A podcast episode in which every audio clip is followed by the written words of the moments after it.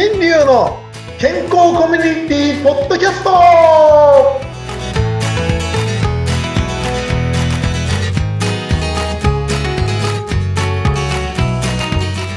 アロハミスターマウスピースこと大橋新流です。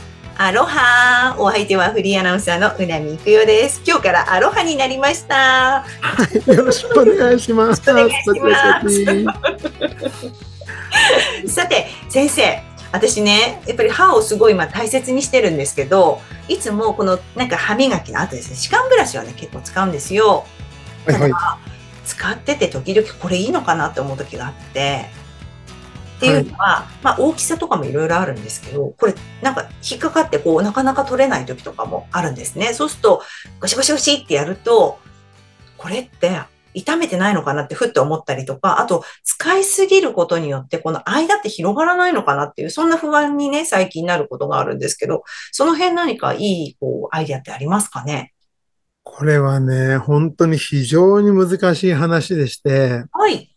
あの、以前ね、い糸ようじで、とんでもないビデオを流しているメーカーがあるんですよというお話をしました。どんなだっけ？糸ようじをね、歯茎の中まで入れて掃除してくださいっていうわけのわからんことを言ってる。歯茎の中、うん、うん。はい。あの、歯の周りで歯茎とくっついていないところがだいたい1ミリから2ミリぐらいあるんですね。うんうんそこを刺繍ポケットという言葉になるんですが、糸ようじを通すときに、そこの汚れまで取りましょうっていう側面だからそれをやりましょうなんていう動画が流れてるんですよ。へえ。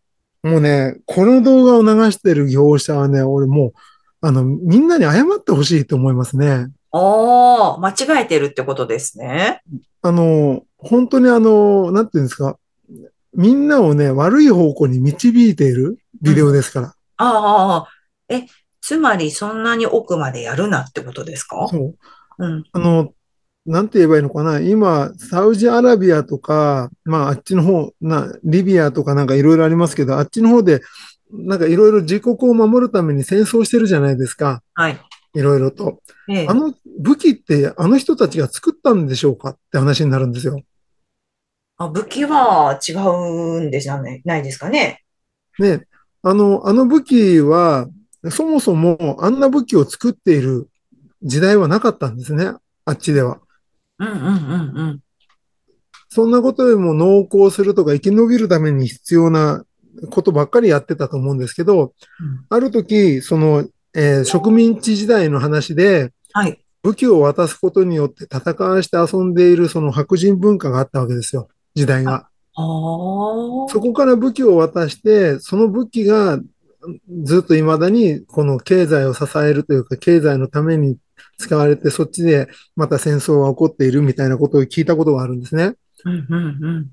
で、結局、何も知らない、使い方だけ知って、あとは好きなようにやっていいよみたいなことを言ってるビデオなんですよ。その糸ようじが。ああ。その糸がわからない。うん。すごい大変なものだ。なんで戦争の話をしたかっていうと、それがすごく大事な大変なものなんだよ。気をつけて使えよって話から、相手を殺すもんだって教わった鉄砲と同じぐらい、歯の汚れを落とすもんだって言って、渡された糸ようじは、歯茎をどんどん悪くする方向に使われようとしてるんですね。あ、そういうことですね。うんだから非常にですね、もう犯罪と言っていいほどひどいビデオだと僕は思ってるんです。なるほど。そのメーカーさんにはもう苦情です。はいじゃあ、うん、じゃあ、気をつけなきゃいけないのは、その、いわゆるその刺繍ポケットっていうこの下の方ですけど、そこまでやるなよということですか？そうなんです。だから、糸ようじの本当の目的は歯の間を確かにきれいするに、きれいにすることなんですけど、歯と歯がさ触っているところだけなんです。ああ、そっかもっ。と、下はくっついてないですもんね、多分。そううんもっと簡単に言うと、簡単に言うとですよ、歯ブラシが届かないところを磨くのが補助清掃用具なんですね。はい、はい。つまり歯ブラシで取れるところは別に必要ないわけですよ。だからその根っこの方に近づいた歯茎の中まで取ろうなんていうのは歯ブラシで取ればいいわけですよね。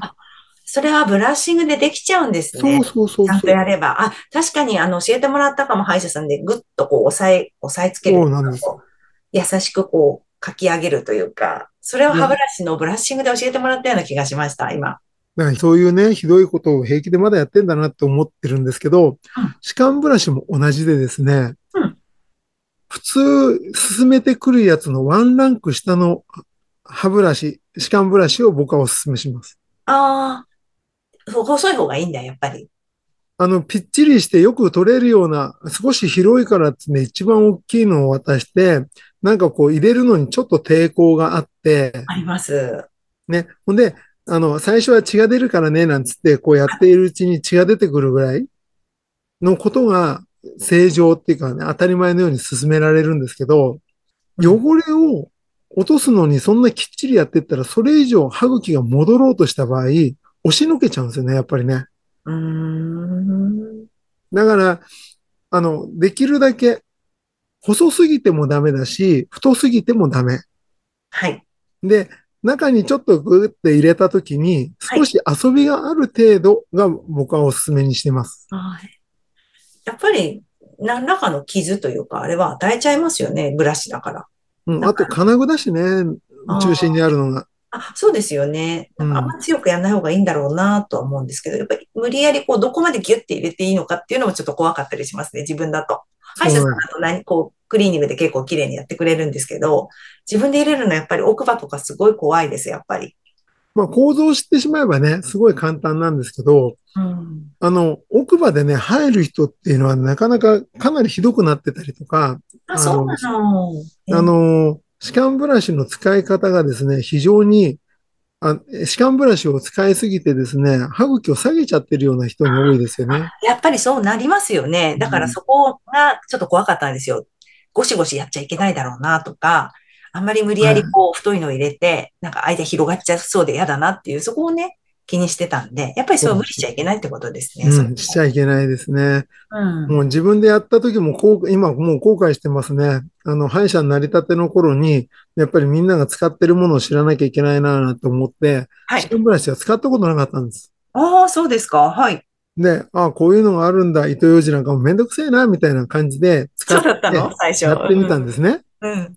そうしたら、その歯茎の中に糸ようじを通した時の痛みとか、はい。歯間ブラシを使って、ああ、これスッキリするから気持ちいいなとかって言いながら、入らないのを無理やり一番細いからって入れてたら、どんどんどんどん歯の間に隙間が空いちゃって、ああ、やっぱりそうなんだ。で毎回血は開くし、あ、血は出てたし、あなんか調子いいや、なんかよく入るようになったって言った時にはもう、思想濃炉にしちゃってたましたもん、自分で。逆に傷つけてそうなってたんだ。うんええやっぱ注意しないといけないですね。人為的に思想濃炉を作っちゃしまったというね、歯周病にしてしまったという。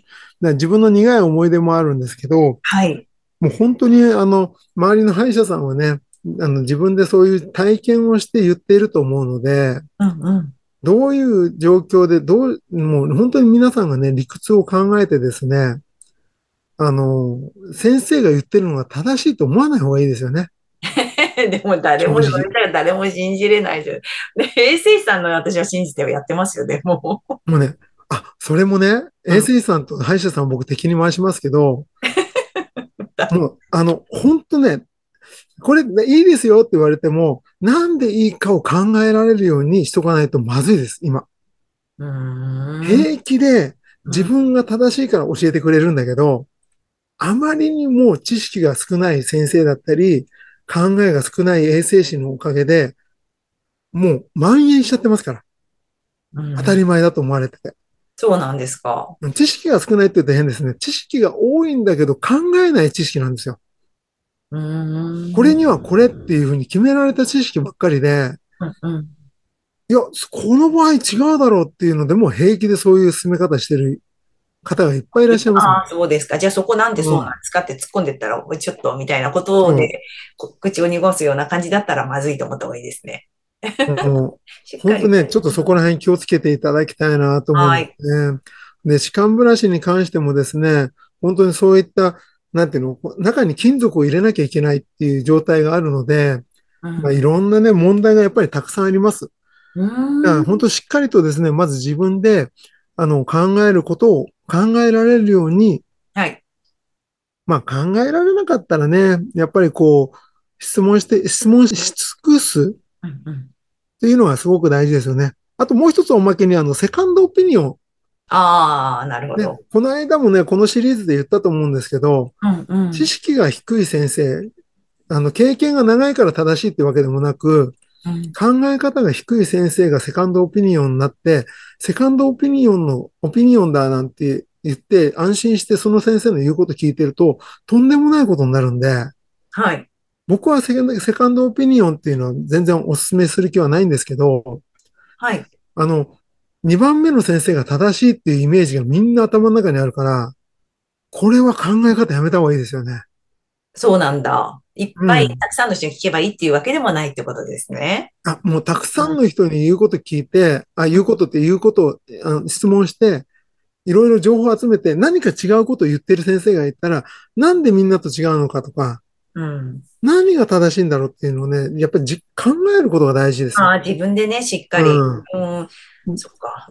でそんなね。はい。うん。そういうことを考えられるようにしてほしいんだけど、なかなかそれも難しい。という中で、はい。まあ、異業種の方に聞くっていうのも一つの手ですよね。そうなんですね。えーほんで、いろんな方々に聞く中でも、なんかね、うなみさんのおすすめでも、人の問題解決が大好きだなんていう方がいらっしゃるという。